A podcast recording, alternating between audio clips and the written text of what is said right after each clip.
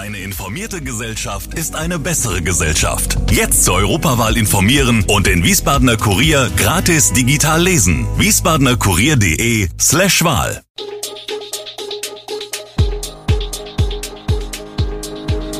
Gude, unser morgendliches News Update. Das Wichtigste aus Wiesbaden für Sie im Überblick.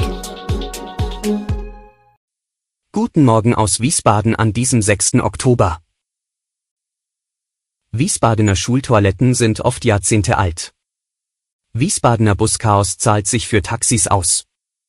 Wie städtische Gesellschaften in Wiesbaden Energie sparen. Das und mehr hören Sie heute im Podcast. Beginnen wir mit einem leider gar nicht schönen Thema. Die Toiletten an Wiesbadens Schulen sind häufig sehr schmutzig und stinken. Viele der Toilettenschüsseln sind Jahrzehnte alt, die Leitungen noch älter. Um das zu ändern, hat die Stadt jährlich 650.000 Euro eingeplant. Es fehlt jedoch am Personal, um das Projekt in die Tat umzusetzen.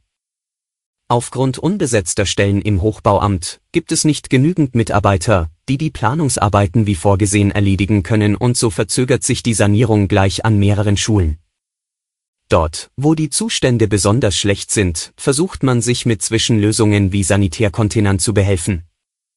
Auch um weitere Schäden durch Vandalismus zu vermeiden, werden die Schulen kreativ.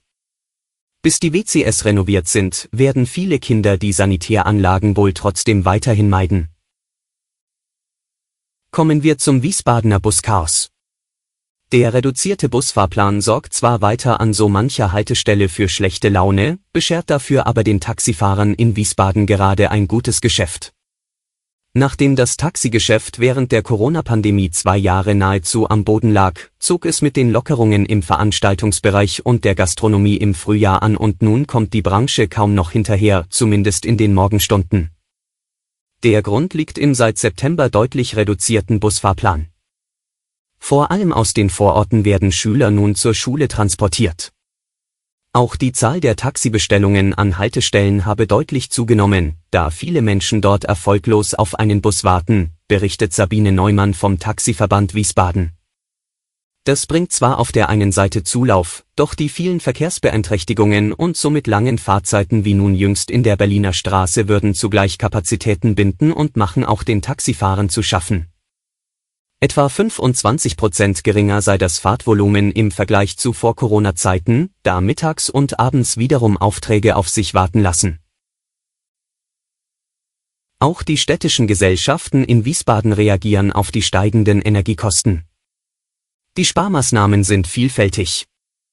Die Wiesbadener Wohnbaugesellschaft GWW beispielsweise schränkt sich in den Bereichen Außenbeleuchtung, Raumtemperatur, Warmwasserversorgung und Aufzugbetrieb ein. Auch in den mehr als 13.000 Wohnungen der GWW ist die Nachtabsenkung der Heizungsanlagen auf das gesetzliche Mindestmaß festgesetzt worden. Mittel- und langfristig liege das größte Einsparpotenzial allerdings in energetischer Sanierung und Modernisierung, so die GWW-Mitarbeiterin Lisa Augustin. Auch die SW Verkehr hat Energieeinsparpotenziale in allen Geschäftsbereichen der Gesellschaft ermittelt und umgesetzt. Auf die Fahrgäste sollten die Maßnahmen allerdings erstmal keinen Einfluss haben, ergänzt SW-Verkehrssprecher Micha Spann aus. Beim Immobilienbestand der SEG wird weiter auf LED-Leuchtmittel in allen Innen- und Außenbereichen umgerüstet und es werden Bewegungsmelder installiert. Darüber hinaus werden Heizungssanierungen und die Umstellung auf regenerative Energieträger geprüft. Beim Immobilienbestand der Wiebau und besonders in Schulen würden die Beheizungszeiträume optimiert und die Raumtemperaturen teilweise reduziert, jedoch nicht in Grundschulen. Darüber hinaus werde bei allen Bestandsimmobilien untersucht, wo sich Photovoltaik nachrüsten oder erweitern lässt.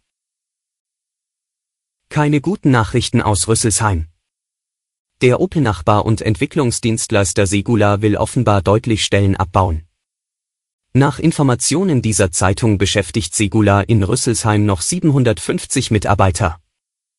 Ein erster Stellenabbau war im vergangenen Jahr vorausgegangen, ein weiterer soll nun wohl folgen.